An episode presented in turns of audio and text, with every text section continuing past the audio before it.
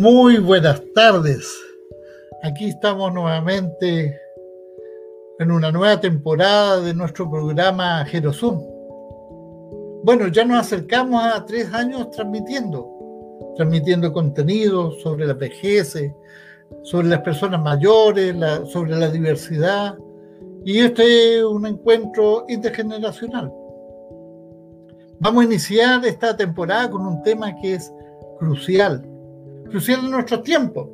Queremos visibilizar la importancia del feminismo, este feminismo intergeneracional.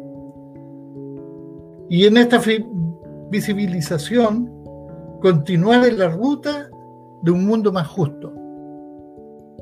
Hablaremos sobre el feminismo intergeneracional, gracias al trabajo de nuestro equipo creativo. Camila Fernández, Martínez, Fernanda Carballo y por supuesto nuestro amigo Patricio Saldívar. Saludamos también en esta oportunidad a todos nuestros amigos y amigas y colaboradores de Jerópolis. Vamos a presentar primero a nuestra querida amiga Astrid Zúñiga, quien es creadora textil, integrante del Círculo de Mujeres Mayores de Jerópolis de la Universidad Valparaíso. Bienvenida Astrid, gusto saludarte. Hola, buenas tardes, gracias. Gracias por la invitación de Jerosum. Y encantada de estar aquí y aportar con un granito de arena. Siempre importante. Y también quiero presentar a, a María Angélica Cruz, Hola. es académica de la Escuela de Sociología de la Universidad de Valparaíso. Bienvenida María Angélica, gusto tenerte acá con nosotros. Hola, gracias por invitarme. Este tema del feminismo intergeneracional, un tema muy eh, importante para el desarrollo de la, de la sociedad. Y primero quería comenzar con una pregunta para Astrid. Cuéntanos, Astrid, por favor, acerca de tu participación en el Círculo de Mujeres Mayores de Jerópolis. ¿De, qué se trata eso?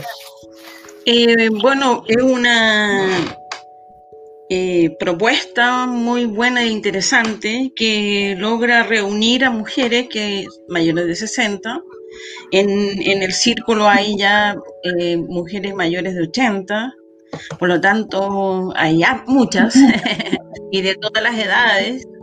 Por lo tanto, hay también muchas, mucha, para mí, mucha experiencia, digamos, de, de, vida, de sabiduría ya con, con la edad y de conocimiento al respecto, así que son, hemos tenido temas, y yo a raíz de la pandemia es que como que busqué eh, donde hubiera hablar de mujeres, digamos, estuve en un taller de escritura para mujeres, qué sé yo, entonces como que me, como que de alguna forma fui recuperando mi hacer joven, cuando era ahí una crítica del machismo total en mi hogar y todo lo demás, era una rebelde, entonces de alguna forma ahora hizo que buscara instancias, yo haya participado fuera en círculos de mujeres que se hacían aquí mismo en mi casa, que, era, que tenían que ver y relacionar con, en esa época eran de crecimiento personal, más que de feminismo y todo. Pero me gustó la propuesta de, de Jerópolis eh, y estoy feliz de participar y y encantada, encantada, es una puerta, las mujeres tenemos que reunirnos, nos tenemos que aunar, los círculos son instancias de crecimiento para las mujeres, de empoderamiento y, por lo tanto hay que utilizarlas y crear dentro de los círculos, círculos más pequeños donde podamos ir potenciándonos y potenciando a las más jóvenes, ¿no? A empoderarse digamos, ahora ya no hay pelea en la calle, ahora se, se, desde otra estructura. Sí, es muy, muy interesante lo que tú planteas. Quería conversar con María Angélica eh, a propósito de lo que dice Astrid, que culturalmente hoy se acrecienta una visibilización del feminismo y con ello todas las reivindicaciones de los derechos civiles, eh, productivos. ¿Qué piensas tú? ¿Qué importancia toman estos espacios como los círculos de, mujeres? Bueno, yo creo que justamente lo que decía Astrid, eh, de este encontrarse para compartir experiencias y potenciar a las mujeres, es algo que no parte hoy día y que ha tenido como distintos nombres porque no siempre las mujeres eh, pudieron reconocerse feministas. Piensen que hoy día está como de moda ser feminista, pero no siempre fue así. Y por lo tanto, en otros momentos o no estaba el acceso al feminismo en todas las capas sociales o tenía otros nombres. Pero dentro del feminismo en particular, incluso a nivel internacional, los círculos de mujeres han sido muy potentes para crear lo que se llama como la conciencia feminista. Porque uno, así como uno nace mujer, uno se hace mujer, como decía la filósofa Simone de Beauvoir, tampoco uno se hace feminista sola. Entonces, estos círculos, más allá de que se identifiquen o no con el feminismo, eh, lo que potencian es que las mujeres cuando se juntan, cuando nos juntamos, podemos de algún modo entender que lo que le pasa a una eh, nos pasa a todas, con diferencias, un poco eso lo que hoy día se reivindica mucho en el tema de contra la violencia hacia la mujer, es decir, este de, de, entender que la violencia sexual, que la violencia física, que el abuso infantil, no son experiencias individuales que por mucho tiempo tuvimos que callar por vergüenza de que uno creía que era algo que le pasaba solo a una, sino es lo que se llama parte de una desigualdad y de estructural. Y cuando algo es estructural es algo que cruza como todas las estructuras sociales. Entonces, cuando uno se junta entre mujeres, de algún modo se politiza la vida en el buen sentido, no la politización como partidaria, sino que de entender que hay elementos sociales, políticos, culturales que nos van marcando y ahí mm. entonces junta uno va aprendiendo con las otras de dolores compartidos, pero también de mucha fuerza compartida. Entonces, de, de, cómo lo que a uno le resultó le sirve a la otra. Eso ocurrió mucho, por ejemplo, en Chile en los años 80 en el movimiento feminista popular, en las poblaciones, en el encuentro entre profesionales y pobladoras. En los círculos de la mujer fueron potentes en el campo tanto teórico como en la realidad concreta. Entonces yo encuentro que volver a vivirlo ahora, eh, tanto en Jerópolis como en otros espacios, es súper potente porque nosotros vivimos una sociedad donde estamos acostumbradas a que las mujeres estamos muy encerradas en el espacio doméstico, privado, y solas, pues, viviendo cada una la vida como puede. Entonces, es muy importante eh, poder compartirlo, socializarlo, vincularlo, saber que, que estamos en, en, red. Yo diría que eso es como lo que yo lo podría sintetizar. No, lo importante de esto es de que empezamos a visibilizarnos con estas pequeñas eh, cosas que son que van haciendo crecer este, este movimiento. Eh, bueno, con Astrid conversamos delante que yo había visto su carta en el proyecto de Jerópolis. Eh, ¿Qué relevancia tuvo para ti, eh, Astrid, participar en este, en este espacio? Fue súper crecedor, obvio. Volver a mis 18 años, que era una mamá primeriza con un bebé de tres, de tres meses. Em, obviamente que ser mamá a los 18 crea también dentro del medio en esa época, ¿no? Eh, que también era una cosa de juzgar como mujer, ¿no? Digamos, obviamente que a esa edad yo me casé porque quedé embarazada, digamos. Entonces hubo verlo desde ahora a, esa niña bonita, qué sé yo, coqueta, eh, verla ingenua, ver eh, la, la, calidez, qué sé yo, y en lo que yo viví en esa época fue fuerte para mí, digamos cuando Constanza me mandó el video el primer día, mire esto es lo que va a salir mañana, obvio que fue eh, llanto, digamos, pero fue de crecimiento, digamos, esta mujer de hoy madura mira a esa niña que fue juzgada o criticada o lo que sea en la, por la familia, más que nada porque el resto no me importó nunca. Entonces, eh, fue muy crecedor. He visto otros videos que han sido igual de conmovedores siento que mostrar el alma eh, a esta edad eh, me parece correcto, que ya uno deje de como estereotipos de, guardarse cosas que tienen que ver con lo emotivo. Y lo, ser mujer, yo siempre digo que el ser me da eso, que soy un ser espiritual y que adentro mío, en este cuerpo que se va a envejecer y se va a poner viejito y no sé qué más, eh, también hay este ser. Y eso es lo que yo de alguna forma con ese video quise mostrar, digamos, más allá eh, del dolor que significó lo que yo viví en esa época, la mujer grandota de ahora, que, que, tiene fuerza, vitalidad, energía, y que sabe dónde está parada y qué sé yo, eh, fue súper bonito, lo compartí con mis hijos, lo conversamos, eh, con mis primas, que tenemos, ahora todos tenemos grupos, entonces conversarlo, verlo, recordarlo, fue súper interesante para mí, súper, una instancia bella. en, en el Círculo de Mujeres también hicimos un taller con una anterior a esto, también tiene que ver con el feminismo y sexualidad, que también tenía con una escritora, también fue una instancia muy buena, digamos, a pesar de que no nos estamos viendo abrazándonos y qué sé yo, como somos las mujeres, que nos gusta el cafecito y sentarnos alrededor y conversar y escucharnos, en esta instancia es igual, digamos, estamos aprendiendo una forma nueva y quizás no es la ideal, pero es lo que hay. Entonces, esto de vernos a través de la pantalla, ¿no? Pero sí, fue, ha sido una experiencia bonita que me ha hecho volver. Bueno, yo siempre he sido de escribir cualquier cosita, así que ahora estoy de nuevo retomando eso, leyendo más. Ha sido súper bonito y motivador para, para las que estamos en encierro, en claustro.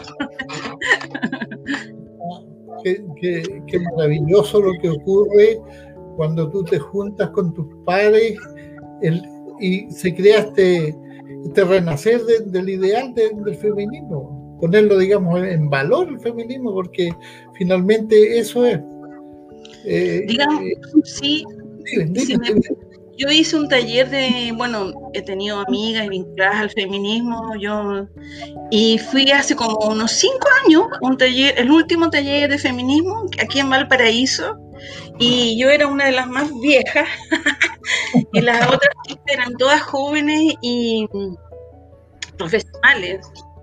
Y me di cuenta que ellas tenían en sus oficinas, en sus medios, los mismos problemas que yo tuve de joven, digamos, eh, porque era mujer tenía que hacer el cafecito, porque era mujer, no sé, pues, eh, tú así eh, escribes la pizarra cosas que, y eran cuatro hombres y mujeres y todos habían salido de la universidad, todos parejitos, pero los hombres siempre le iban dejando las tareas femeninas, digamos, entonces ellas contaban cómo ellas se hacían las locas para no caer en eso y dejarlos a ellos. Entonces, claro, hay cosas del, machismo, digamos, que aún persisten, digamos, aún muchas veces por, mostrar emocionalidad critican a la mujer porque tú eres mujer y no está haciendo un piropo, digamos, está haciendo una crítica.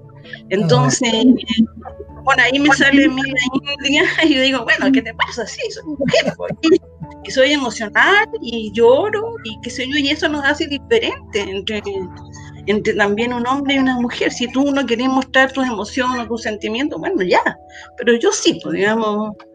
Entonces, claro, hay una, ha habido siempre peleas como en el cotidiano, como esta, porque a mi hermano mayor lo dejaban salir y a mí no, cosas así que de la vida, eh, entre todo lo que uno vive en el diario, digamos, hay, tenemos mucho, hemos avanzado, sí, pero también hay mucho que hacer. Ya me, fui en la pasión, me fui en la pasión. Excelente, que de, eso se trata, de las cosas sobre la mesa. Bueno, yo, me recuerdo a mi madre, eh, mi hermana era menor, yo era como dos años menor que ella. Y cuando había que poner la mesa, no la podía poner yo, tenía que ponerla mi hermana. Pero ahora estamos los dos firmes con esto. Bueno, eh, eh, la, son eh, generaciones las que han vivido el, este impacto del, machismo, ¿cierto?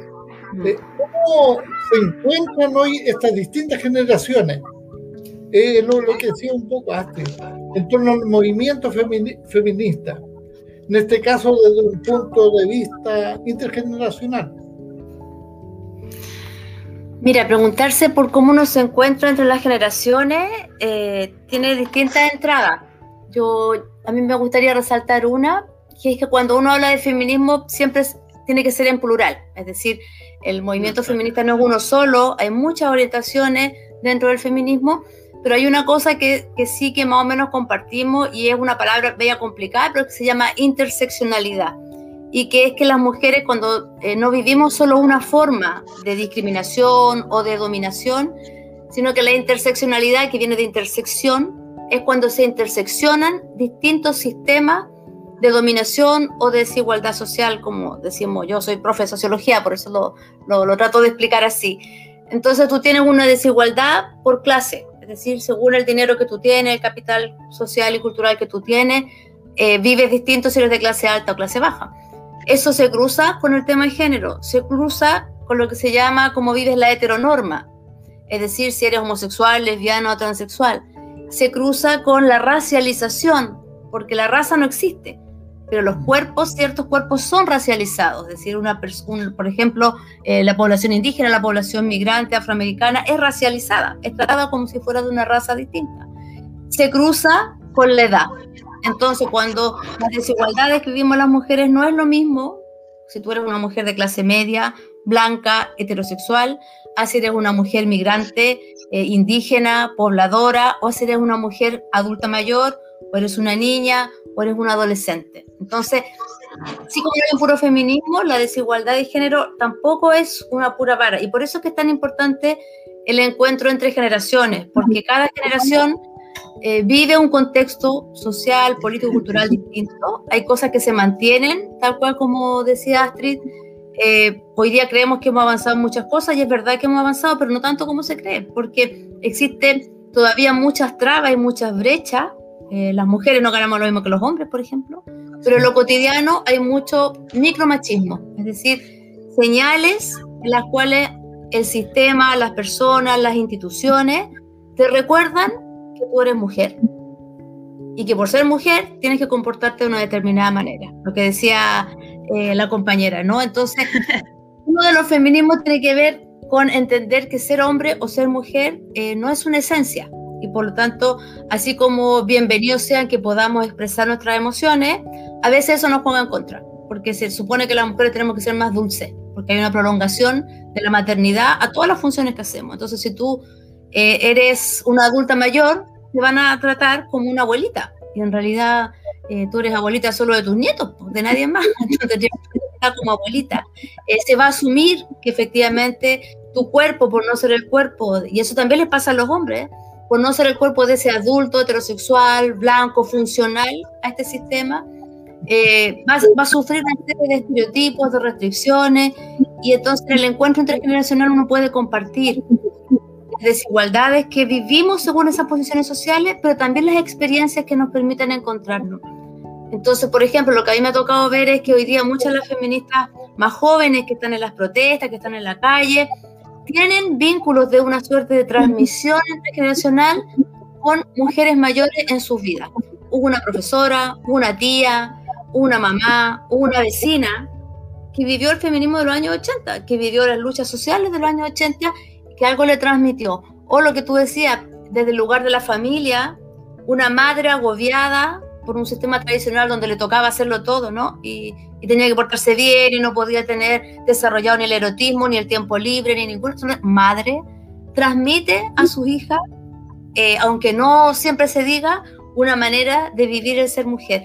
Pero también ocurre con los varones, porque el feminismo, por supuesto, es una lucha respecto a la desigualdad hacia las mujeres y a las distintas formas de ser mujer, pero también tiene que ver con mandatos de género, es decir, los hombres reciben un mandato para no llorar, para ser proveedores y por lo tanto cuando también en sus edades quedan restringidos. Entonces el feminismo es una invitación a poder vivir con mayor libertad y justicia social, que no por ser hombre o por ser mujer tú estés constreñido en tus posibilidades.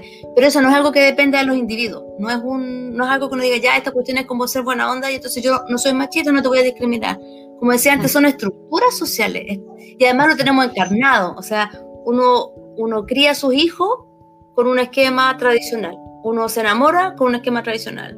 Uno da las peleas políticas con un esquema tradicional. Entonces, el encuentro entre generaciones tiene cosas muy bonitas, pero también tiene a veces eh, cargas. Por ejemplo, cuando las mujeres mayores esperan que las más jóvenes solo reciban un legado, es decir, como pasar la posta y que, y que las más jóvenes repitan esa historia, ¿no? Y eso no se puede.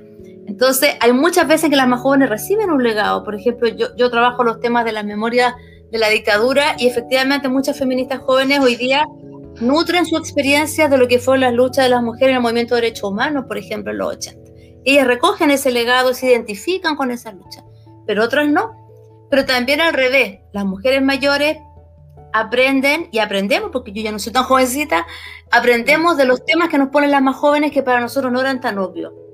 Y uno que me parece súper interesante es que las generaciones más jóvenes están mucho más incorporado esto que decía antes de la heteronorma. Entonces, es muy, eh, las generaciones más adultas, más mayores y más adultas mayores, hemos tenido que entender en las más jóvenes y en los más jóvenes y en les más jóvenes qué significa la homosexualidad, el lesbianismo, la, la, transexualidad, la crítica a un sexo binario, que no toda la gente se reconoce como hombre o como mujer. Y eso para nuestras crianzas, para nuestras maneras de haber vivido la sexualidad y la educación sexual, la mala educación sexual que hemos tenido en nuestra familia, es un tremendo desafío. Entonces, por eso digo que cada generación encuentra aprendizajes mutuos, pero también restricciones respecto de cómo nos vivimos. Pero, pero sé que la generación y ese diálogo intergeneracional está marcado también por esas otras formas de desigualdad. Es decir, no es lo mismo con plata, sin plata, si usted tiene papeles, si es migrante, si nació aquí, si está racializada, si es lesbiana, si es trans. Hay mucha disputa, por ejemplo, si las compañeras trans son o no parte del feminismo, cosa que yo creo que sí lo son, si ellas se identifican con eso. O sea, ¿qué es ser mujer o no es ser mujer? que no está en las tablas de, de Moisés, no, no, no está allí. Es una práctica que se va construyendo. Entonces, ahí hay un desafío bien bonito para entender esto que decía antes de la intersección de distintas formas de desigualdad, porque no somos sujetos abstractos, es decir, no, no, no estamos en el aire, sino que encarnamos distintas formas de, de encuentro en esa generación con esas diferencias. Y por eso los círculos son tan bonitos, porque allí tú llegas, si bien vivimos una sociedad que es bien segregada, donde es difícil encontrarse personas muy diferentes, es uno de los grandes problemas que nosotros tenemos, pero los círculos te invitan a poder encontrar personas que tienen distintas creencias, distintas posiciones sociales, distintas experiencias, y entonces entender allí en esa diversidad de posiciones hay experiencias comunes y hay conflicto también, no todo tiene por qué ser estar de acuerdo en todo, pero, pero para eso hay que encontrarse. Y, y, entonces yo creo que eso es lo bonito que tienen los círculos de permitir esos encuentros y aprendizaje mutuo. Sí. No sé si Astrid, Astrid parece que quiere decir algo. No, estoy de acuerdo. sí, creo que las mujeres tenemos, eh, cuando no, tenemos que empoderarnos más y tenemos que hacer de estos círculos, eh, a mí yo sueño, me encantaría que de los círculos crecieran círculos más pequeños donde pudiéramos tener más trabajo social y nos pudiéramos involucrar más en la sociedad y en la ayuda a estos niños que están en abandono, ¿cierto? A las mujeres maltratadas, y, a los adultos mayores que están en abandono, si estamos esperando que haya una constitución que es como creer para mí en el viejito cascuero, digamos, porque en, en, las letras puede quedar todo bello, pero que haya, haya después políticas públicas que apoyen todo lo que queremos, va a ser esperar nada. Entonces, de estos círculos, ojalá tenga, haya gente que podamos ir creando otra, otras instancias de apoyo en porque ya vivimos, bueno, igual yo sigo viviendo, pero, pero vivimos en otra, en, ya estamos en otra, digamos, no tengo 40, no tengo 30, por lo tanto, eh, lo que yo he recibido, lo que, que hemos, ir juntándonos con otros seres, otras mujeres, y podamos crear otras instancias de apoyo a la sociedad, porque yo pienso que si las mujeres estuviéramos empoderadas, muchas cosas serían diferentes y serían mejores, digamos, hasta para el manejo de una pandemia, digamos, habríamos priorizado otro tipo de cosas. Entonces, yo pienso que ahí hay que darle y empoderarnos y, y crear estos vínculos mayores donde podamos hacer un trabajo social, quizá eh, de, de, ayuda a la sociedad, porque si no, no podemos estar solo en la conversa y solo yo estoy cómoda en mi casa, no tengo problema, pero eso no significa que me tenga que quedar en mi reino, sino que también puedo hacer un aporte u otros aportes con otras mujeres que estén eh, en la misma, ¿no? Soñando. Así, en este mismo, en este mismo contexto, eh, yo creo que es importante lo que tú has tenido como experiencia de vida Eh, y no, sé si quieres contarnos cómo has vivido el feminismo durante tu historia y tu trayectoria de vida, porque uno tiene una, una trayectoria y en esa trayectoria está su cultura. Bueno, yo, mi padre es machista, eh, hombre educado, profesor universitario y todo lo demás, pero machista. Por lo tanto, yo era la hija que no iba a poder ir a, no sé, en esa época era el Topsy, no podía, le había dicho que no podía ir hasta los 18. Eh, y con los permisos era igual, digamos, mi hermano mayor tiene cuatro años de diferencia, yo me crié sola con mi padre. Y, y había diferencia en esa época, digamos, porque eres mujer siempre era la respuesta, digamos, a muchas preguntas mías. Y obviamente que yo le decía, bueno, la única diferencia entre él y yo, perdón, es, ¿cierto? Es su pene y yo, digamos, ¿cuál es ¿por qué él tiene más poder y yo no? Entonces siempre fue desde chica mi, mi postura, un poco irreverente quizás, pero pero ¿por qué? Esa es la, era la, ¿por qué él, eh, digamos, privilegio y yo no? Entonces, bueno, me hizo bien rebelde, pero, y siempre tuve esta sensibilidad con respecto a lo que creo que son derechos de todos, la igualdad, no, no tiene que ver una separación. Eh, digamos, en, en, eso yo he sido siempre peleadora. Entonces, pero también he, sido la, la gremialista, que también ha tenido otro tipo de vínculos con la sociedad tratando de, hacer un aporte, ¿no? pero sí, claro, siempre he sido crítica a la violencia de género o en los trabajos que no hay igualdad que son cosas que vivimos todos, ¿no? En los derechos de estar casada y, por ejemplo, que me pasó y que, eh, con mi hijo que le quería, menor, que le quería abrir una cuenta de ahorro y tenía que estar presente el papá y el papá no estaba en Chile. Entonces, había miles de cosas, tuve que pelear, si él no me aportó, tuve que hacer miles de trámites para lograr tener la, la patria potestad de mi hijo. Entonces, había, eh, digamos, he vivido, mi experiencia me ha hecho eh, eh, ser una peleadora con respecto a los derechos, ¿no? a, las opciones. Entonces, sí, claro, en mi casa cuando van a hacer algún comentario tienen cuidado. Entonces, oye, es chiste o es broma. Pero porque sí, porque nos tenemos que empoderar, porque yo siento que sí, vivir, vivir sí, lo que dije en, es un don, pero ser mujer también es un privilegio, digamos. Nosotras las mujeres tenemos esta, esta que nos hace la sensibilidad, digamos, la empatía que creo que todas las mujeres tenemos, y eso hace que, bueno, a lo mejor no es que todas vayan a ser madres, pero tenemos esto, este privilegio de ser más sensibles, más empáticas, que yo siento que si las mujeres administrar nos dejaran administrar, el mundo sería mucho mejor, habría menos no habría tantas guerras, no habría tanta desigualdad, hay miles de cosas que serían muy diferentes. Entonces, y no es que seamos superiores ni nada, sino que se nos dieran la oportunidad de hacerlo, digamos, siempre tenemos que estar peleando el derecho a todo, ¿no? Ah, Entonces, y las mujeres que están en, el Senado, las que son diputadas, ellas igual tienen una lucha, digamos, una lucha, porque igual están dentro de un, medio que es de hombres. Si eso es, no es que las mujeres estén en estos puntos y en estos lugares estén tranquilas, porque ellas tienen que hacer esto que hacen, digamos, que es su trabajo diario, pero en un medio que es totalmente patriarcal. Entonces, doble o triple, porque después cuando llegan a la casa seguramente van a tener que llegar a, cuidar a los hijos, a ver en la tarea o qué sé yo, porque el marido seguramente que llega cansado. Entonces, no sé cómo será ese vínculo dentro del hogar, pero vivimos en el cotidiano eso, digamos. Entonces hay miles de cosas que son en el diario que no están, no, no es para los dos iguales. Y la mujer lleva mucha carga. A veces se viejita. de, lo que tú conversas, eh, eh, mira, este, este, este virus nos no ha ayudado mucho.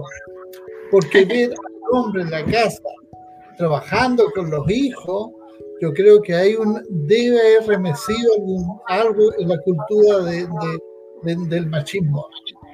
Y, bueno, y, y, María Angélica decía antes del, del, del, micromachismo, porque igual, ah, no, ya está hablando esto. Te fijas que lo echan a la broma, que también eso es, es micro, también es, es, algo que está y que debemos cambiar culturalmente.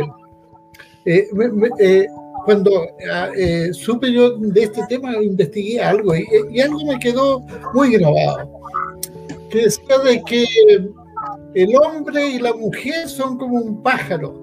¿sí? La humanidad es como un pájaro, donde el hombre y la mujer, cada uno es un ala. Y si no hay equilibrio entre las alas, bueno, eh, siempre vamos a tener problemas. Y eso, eso me parece que, que relata muy bien el camino. Eh, bueno, María Angélica, a propósito de lo que estamos pensando de, la, eh, de este de coronavirus, de, este tema de la política que estamos buscando ahora. Pero hoy en la, escena política, por primera vez, hay una constitución que será paritaria. Es una cosa, digamos, extraordinaria. Eh, ¿Cómo tú ves este proceso y cómo crees de que se representa la idea del feminismo? Y sobre todo, eh, eh, y aquí quiero de, nombrar de la experiencia de las personas mayores en este, en este proceso que, estamos, eh, que vamos a vivir ahora. Sí, eh, voy a partir por lo del, lo del, virus y de ahí me voy a ir al proceso constituyente. Yo creo que es cierto lo que tú dices, la, la, pandemia y el encierro eh, ha tenido también cosas que nos ha hecho remirar la vida, ¿no? Y la vida cotidiana, ha puesto sobre la mesa para quienes no, no lo habían dimensionado, porque muchas veces se sabe que, bueno, que la comida no se hace sola, que el aseo no se hace solo y que por lo tanto los trabajos domésticos que hay en la casa, porque al estar todo encerrado se nota más. Pero también todos los datos han mostrado que se ha recrudecido la violencia hacia la violencia. Se ha recrudecido la violencia hacia las disidencias sexuales, es decir, las personas que en una familia no son aceptadas por su forma de vivir su sexualidad y su afectividad, eh, son maltratados y son maltratadas, son maltratadas. Y además se ha incrementado de manera dramática la cesantía de las mujeres. nos costó años que las mujeres pudiéramos aumentar nuestra participación en el mercado laboral y eso ha bajado mucho porque efectivamente se prescinde primero de la mujer. Y luego, por el otro lado, la sobrecarga de lo que se llama dentro del, las teorías de género, el feminismo, los trabajos de los cuidados. Entonces, yo creo que aquí es súper importante ponerlo porque, así como decía, las cosas no se hacen solas, ¿no? Y lamentablemente eh, la gran mayoría de los varones no comparte eh, las tareas domésticas y cuando las comparte, las comparten aquellas cosas más glamorosas, es decir, hacen el asado, eh, cocinan, pero no limpian baño. Y después que cocinan después algo chino y uno tiene que igual ir a limpiar la losa. Entonces, y las tareas de cuidado son tremendamente vitales y una de las cosas que hay en la teoría feminista, en el movimiento de la teoría, tiene que ver con que esos trabajos del cuidado son trabajos, es decir, es un trabajo no remunerado, pero es un trabajo no reconocido, que ahora hace poco, no recuerdo qué institución lo dimensionó, y es una tremenda proporción del PIB de este país. Y si usted valoriza, es decir, la gente que no tiene quien va a ayudarle en la crianza o en el trabajo de las cosas, lo tiene que contratar para que otra mujer se lo haga, mm. eso es dinero. Y entonces ahí yo creo que hay también una tremenda carga, especialmente en las mujeres adultas mayores que empiezan a hacer trabajo gratuito porque las familias no tienen soporte social. Entonces, y por eso decía que esta es una cuestión, y ahí me paso a lo constituyente, que tiene que ver con el tipo de sociedad que tenemos. Esta sociedad no solo es patriarcal, machista, ha sido un experimento neoliberal que no tiene parangón. Y entonces, ¿qué significa eso? Que en Chile el cuidado de los niños, de las personas enfermas, de los adultos mayores que no son valentes, de cualquier persona que requiera el cuidado, está privatizado, es decir, depende solo de la familia. Y según la realidad de esa familia será mejor o peor, pero no hay soportes sociales de verdad para que la crianza y el cuidado sea una responsabilidad que como sociedad asumimos y por lo tanto tengamos Estado, tengamos empoderamiento, de las comunidades, de los territorios, políticas públicas pensadas desde los territorios. Entonces, ¿en qué recae? En la familia. Si usted tiene más plata, contrata una nana. Si usted eh, tiene algún arreglo con su pareja, lo resuelve entre ustedes dos. Pero si usted es pobre, si usted no tiene educación, si usted es jefatura de hogar sola, ¿dónde se mete los críos? Y eso en la pandemia ha sido una cosa muy difícil. O sea, yo que tengo condiciones bastante privilegiadas, yo soy profesora universitaria, eh, lo hemos visto en todas nuestras colegas que hay que estar en la clase, en el Zoom, con los niños y todo y encerrado. Los temas de salud mental eh, se han disparado. Entonces, allí el tema no es solo que uno tenga una conciencia individual más eh, abierta a ver que no tiene que haber injusticia social, se requieren soportes sociales. Y ahí me paso a la constituyente. Por eso que es tan importante que la constitución hayamos ganado que sea paritaria, porque eh, que sea paritaria no es algo gratis que cayó del cielo. Esto es algo que se ganó con el movimiento feminista desde hace muchos años y va a ser la primera constitución paritaria. Y eso, para empezar, es justicia de género. Es decir, no puede ser que siendo la mitad de la humanidad vaya a construir la constitución eh, mayoritariamente los varones. Tienen que estar las mujeres. Pero además, ¿por qué tienen que estar las mujeres? Porque cuando están las mujeres, visibilizan problemas que si los temas son decididos solo sobre por posiciones más dominantes por los varones, no los ven. Como lo que decía, bueno, una mujer tiene más claro las necesidades de su comunidad, por ejemplo, porque la gran mayoría de las organizaciones sociales participan en 90% mujeres. El problema es que las dirigen varones. Entonces, ¿quién formula las políticas? ¿Quién va a discutir? Y ahí yo sí discrepo, Astrid, contigo. Yo tengo mucha esperanza en este proceso. Yo creo que es un proceso tremendamente relevante. Es un momento histórico.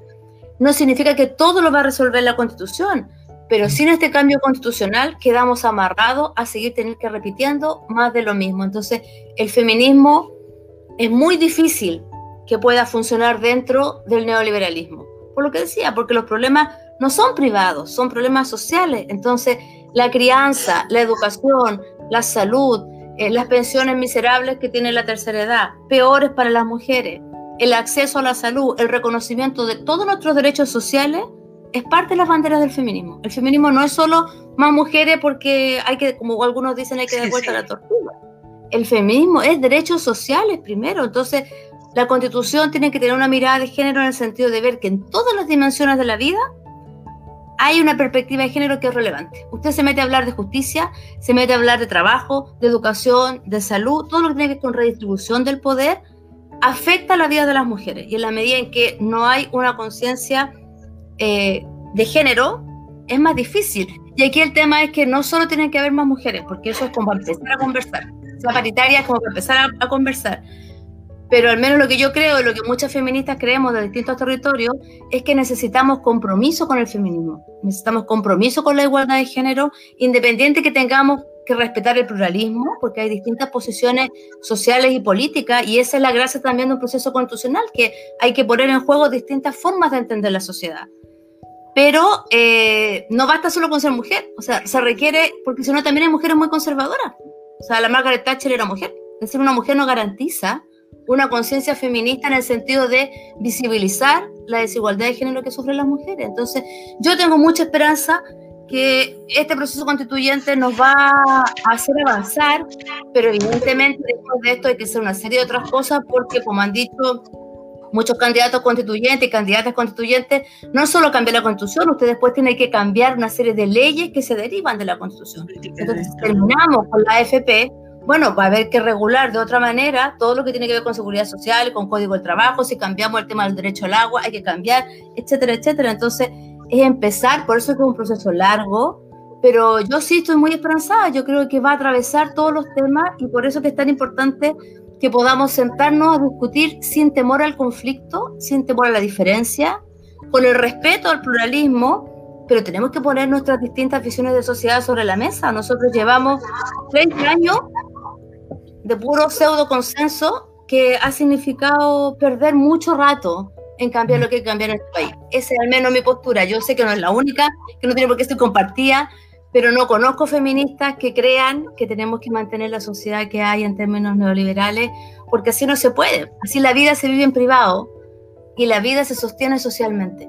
Si no, no hay cómo. La vida y la muerte están reguladas por cuestiones sociales. El otro día apareció, que yo me quedé espantada, esto que ocurría en el hospital, de que estaba desbordada la morgue. Y un funcionario público no voy a decir quién era para no meterme en más líos porque no me acuerdo su apellido, dijo que este era un problema de que había aumentado la demanda, pues, y había un problema oferta y demanda. Entonces, imagínense, ni los muertos escapan de la lógica de la oferta y la demanda. Y la vida no funciona así. Y las mujeres sabemos de eso porque hemos estado a cargo de la crianza, porque estamos, no porque tengamos vagina, porque nos han criado, nos han formado siempre en el cuidado del otro. Usted ponga a ver un niñito y una niñita, y la niñita desde chica está entrenada a tener que estar más alerta, a abrir la mesa, a cuidar al hermano más chico, el que se cayó, y el niñito sale a jugar a la pelota. Entonces, no es que tengamos esta sensibilidad y este radar porque esté en nuestra biología, porque socialmente nos entrenan para eso, y entonces sí que tenemos una mayor sobrecarga en muchas cosas, pero también tenemos una sensibilidad al tema de que la vida es social y no se puede resolver individualmente. Así que yo estoy esperanzada. Pero, pero bueno, estamos esperanzados. Eh, queríamos saber, eh, parece que hay algunas eh, opiniones que queremos consultar, a ver si, si me ayudan a eso para unos comentarios. Uf, el machismo es algo que aún existe en menor o mayor medida en todas las edades. Saludos desde Viña. Fernanda. Y jovencita. a Jerópolis dice, felicitaciones a Jerosum por esta nueva temporada. Muy contento de acompañarle junto a la, a la creadora textil Astrid. Astrid, mira, haría la profesora María Angélica Cruz. Saludos para ustedes. Gracias. Eh, Belén dice, totalmente de acuerdo. Mira, aquí tenemos una, una compañera. Creo que aún se ve mucha crítica hacia la emocionalidad de la mujer. Siempre la mujer queda como la exagerada o la intensa por decir lo que piensa o siente. Saludos de Santiago. Eh, aquí hay un colectivo artístico, la Macodina. Camila Martínez. Excelente conversación, sobre todo desde la mirada de las distintas generaciones. Bueno, ese era el propósito nuestro, ¿no? Que estas instancias colaboren con la erradicación de experiencias patriarcales. Bonito. Eh, Camila, mira, aún queda tanto por cambiar en esta sociedad. Qué bueno poner estos temas sobre la mesa y que tengamos esperanza, digo yo, como, como dice la es un desafío tomar ese rol en un grupo familiar eh, fuente, pie fuente, eh, de romper la heteronorma. Heteronorma. Heteronorma, heteronorma y hacer que hay diferencia, la cual es natural, que hay que respetar y aceptar, y que hay una sociedad diversa. De Jerópolis. A finalizar esta interesante y necesaria conversación. A la causa audiovisual, correspondencia de arte y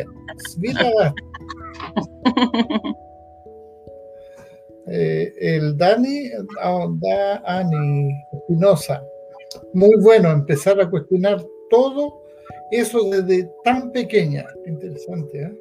Qué bonita vamos a hacer historia teniendo la primera constitución para acercar bien.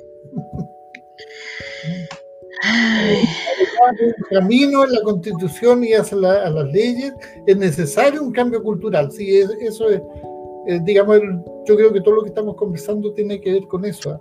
Pero yo igual le tengo bastante esperanza a todo este proceso de cambio. Y sabes que yo creo que en eso del cambio cultural es súper importante que, porque nosotros hoy día tenemos mucho, está, bien en auge el feminismo, pero también está bien en auge las reacciones violentas a eso. Por ejemplo, los femicidios son, son brutales. Entonces, por eso es que yo creo que el cambio cultural tiene que ver con la educación y nosotros para eso necesitamos una educación con perspectiva de género desde la sala cuna hasta la universidad. Sí, pues. Porque quedarse con lo único que uno tiene en su familia o en su casa, queda uno atrapado a lo que su familia pudo, pues la, familia, la gente no actúa mal porque, porque es mala, porque no sabe, porque no tuvo posibilidad. Entonces, cuando en el colegio, cuando la sala cuna, cuando la formación de los profesores, cuando el currículum es atravesado con una perspectiva de género, uno tiene alguna posibilidad de entender estas cosas antes. Por ejemplo, la heteronorma. por qué seguimos pensando que todo el mundo es heterosexual, es decir, asumimos que las familias son entre hombre y mujer y no nos abrimos a otras formas de familia. Bueno, pero para eso, para no tener esas reacciones como de homofobia o de transfobia, hay que intervenir la educación de antes y por eso es que hay un desafío. El cambio cultural hay que empujarlo, no, no va a caer del cielo. Y para eso nosotros tenemos que tener los medios de comunicación, el tipo de publicidad en el que las mujeres son objeto sexual es una demanda del feminismo, pero del año la pera. Y ahí seguimos, para venderle un auto le tienen que poner a una mujer en bikini. Y así suma y sigue. Entonces yo creo que por eso es que parte de lo que se va a jugar en el debate constitucional es qué tipo de educación pública queremos. Cómo compartimos distintas orientaciones, pero nos ponemos de acuerdo en que hay algunas cosas que no pueden ser, porque cuando ya ocurre el femicidio, ya llegamos tarde. Ya, o sea, no, ya nadie nos va a devolver esa vida. Y eso es terrible y ocurre, o sea, sigue ocurriendo como si con una naturalización en que nos acostumbramos a escuchar violencia hacia las mujeres, hacia las niñas, hacia adultas mayores, hacia posiciones de las disidencias. Entonces, es un cambio cultural, pero tenemos la oportunidad de empujar ese cambio con una educación diferente a la que tenemos hoy día. Así es. Astrid, según tu perspectiva de cuáles son, eh, cuáles son las acciones a realizar respecto a la vinculación intergeneracional. Esto con nuevos encuentros, reflexiones, discusiones sobre el enfoque feminista. No, no, escuché todo porque hubo como una interferencia al principio. Los, machistas y los machistas están interviniendo. Sacamos la pluma. Nada. Astrid, según tu perspectiva, te preguntaba yo que cuáles son las acciones a realizar respecto a la vinculación intergeneracional. Esto con nuevos encuentros, pues, reflexiones, discusiones. Es súper interesante. Digamos, somos parte de la sociedad, si tampoco se trata de que las mujeres vamos a vivir a un lado y los hombres al otro. Y con, la, con las generaciones más jóvenes igual, si en el fondo nos tenemos que involucrar todos, ¿no? Y, la, y la, a mí me gusta la juventud porque es, tiene, eh, las mujeres más jóvenes son más, eh, yo veo eh, de mis hijos y todo, y, y, son mujeres más empoderadas, ¿no? No, no, no son peleadoras como lo era yo, digamos, ellas ya por un derecho, por ellas mismas, se ganan sus su espacios, digamos, y eso a mí me gusta. Y que interactuar con jóvenes eh, por ejemplo, cómo hacemos, quienes preparan todo en, en, el círculo mujeres son muchas, muchachas jóvenes.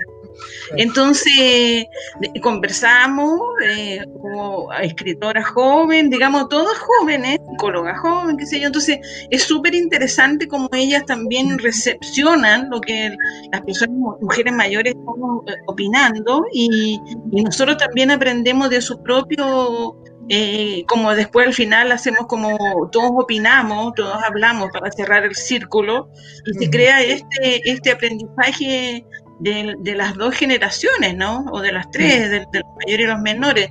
Me parece a mí que eso es bueno, digamos, eso es un alimento para el alma y digamos, está bien, está lindo que eso se haga y se, proyecte y que los jóvenes también se den esta instancia de crear eh, que es para, para nosotras, ¿no? Digamos. Y si después hay un círculo de hombres y mujeres, no sé, y se hablarán otros temas. Entonces, claro, que se vaya abriendo esto eh, de alguna forma, el hecho de estar, mira cómo es, la, cómo es la cosa, ¿no? Tenemos que estar en una pandemia encerrado para ir creando eh, vínculos desde, desde el hogar, ¿no? Y hablar con los otros y, y ponernos más profundo y tocar ciertos temas que tienen que ver con la sociedad y todo, que me parece súper bueno a mí. Que sea dentro de una pandemia, qué pena, ¿no? Porque también hay tanto dolor, tanta carencia. Y esto, por ejemplo, yo sí sé también de casos, yo vivo en un cerro, sé, sé que las personas y las mujeres que están en las casas hoy día están sufriendo con maridos y todo lo demás, y niños, están sufriendo están sufriendo. El año pasado los femicidios, hasta que yo llevé la cuenta a fin de año, era un femicidio por semana.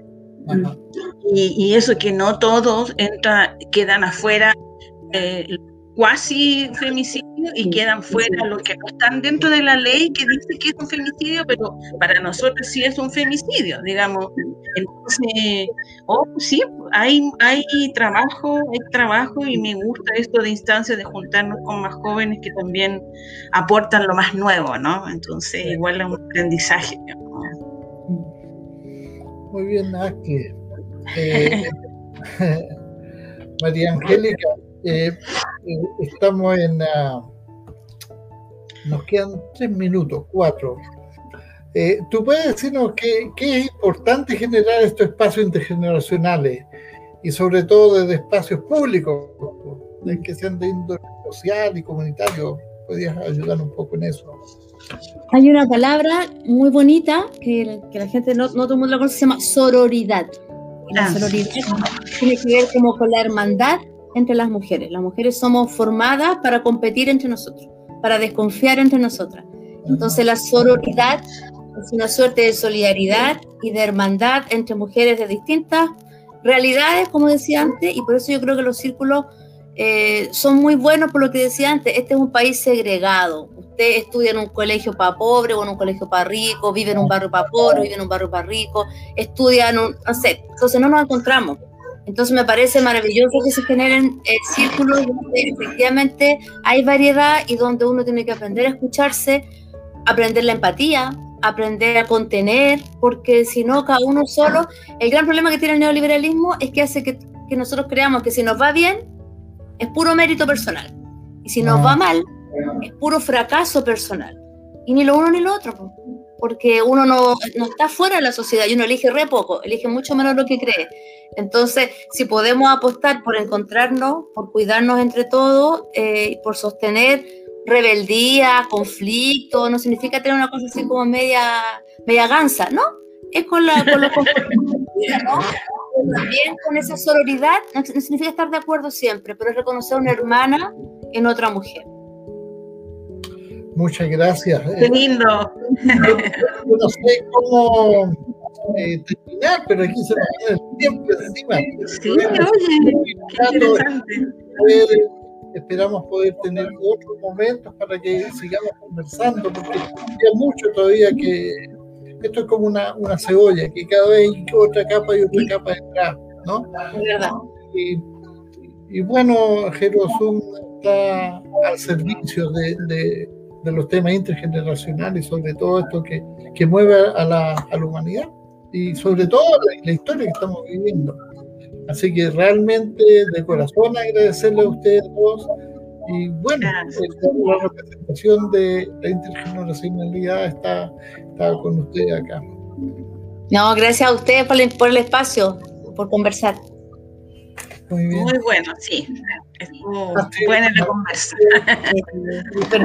Y Angélica, un abrazo. Igual, bueno, Estén muy bien. Sí, antes de, de despedirnos, vamos a a recordarles que la próxima semana tenemos un tema muy importante. Vamos a hablar con Eddie Ángeles, que es un eh, de México, internacionales, vean. Eh, él habla sobre un sí, sobre podcast eh, que está conectado con Conéctate con tu vez, se llama su podcast. Es muy interesante lo que él hace, visibilizado a, a las personas mayores y las hace participar en estos podcasts. Bueno, y, y Zoom sigue con todo su, trabajo de estimulación cognitiva y, y, sobre todo invitarlas a ver nuestro programa. Muchas gracias, ha sido gracias. muy estar con ustedes. Gracias. Muchas gracias. Hasta luego. Bye bye. Chao. Chao. Chao. Chao.